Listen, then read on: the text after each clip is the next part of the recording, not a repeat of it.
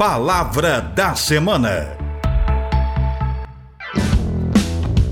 Olá, a palavra da semana é um dos termos que são pesquisados e compartilhados na web. A palavra desta semana é água. Está em evidência por conta do Dia Mundial da Água, comemorado no dia 22 de março.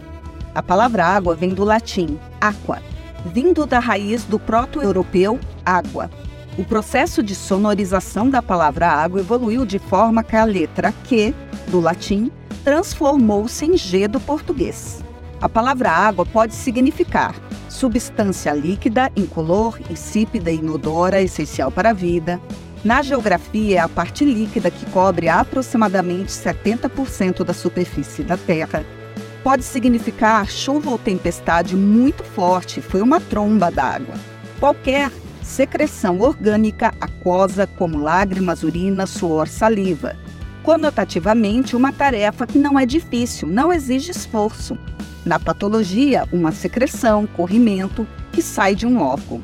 Também, quando uma pessoa é muito intelectual ou artística, podemos chamá-la de pessoa da melhor água. Na arquitetura, a água pode ser um lado, uma vertente de telhado. Ou seja, a palavra água assume vários significados e sentidos.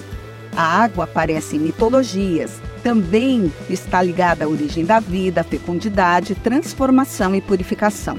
No dia 22 de março é comemorado o Dia Mundial da Água.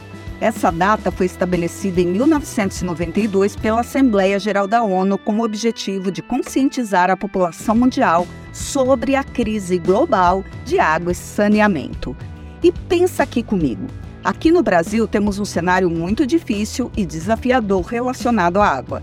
Somos o país com a maior reserva de água doce do planeta, mas desperdiçamos 40% da água potável captada em mananciais.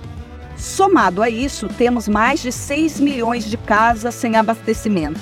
Em 2022, tivemos o aumento de ligações de residências às redes de abastecimento de água, contemplando 93,5% da rede urbana brasileira.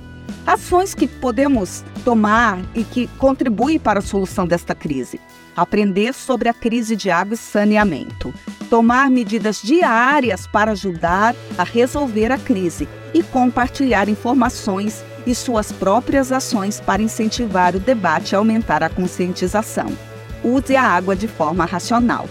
Vivemos um estresse hídrico, vivemos um quadro caótico de saneamento básico. A conscientização sustentável é o caminho. E fechamos com as águas de março, como promessa para todos nós é uma ponte. É um sapo, é uma rã. É um belo horizonte. É uma febre terçã. São as águas de março fechando o verão. É a promessa de vida no teu coração. Pau. Pedra. Inho. Peixe. Coco. Ovo. Vinho.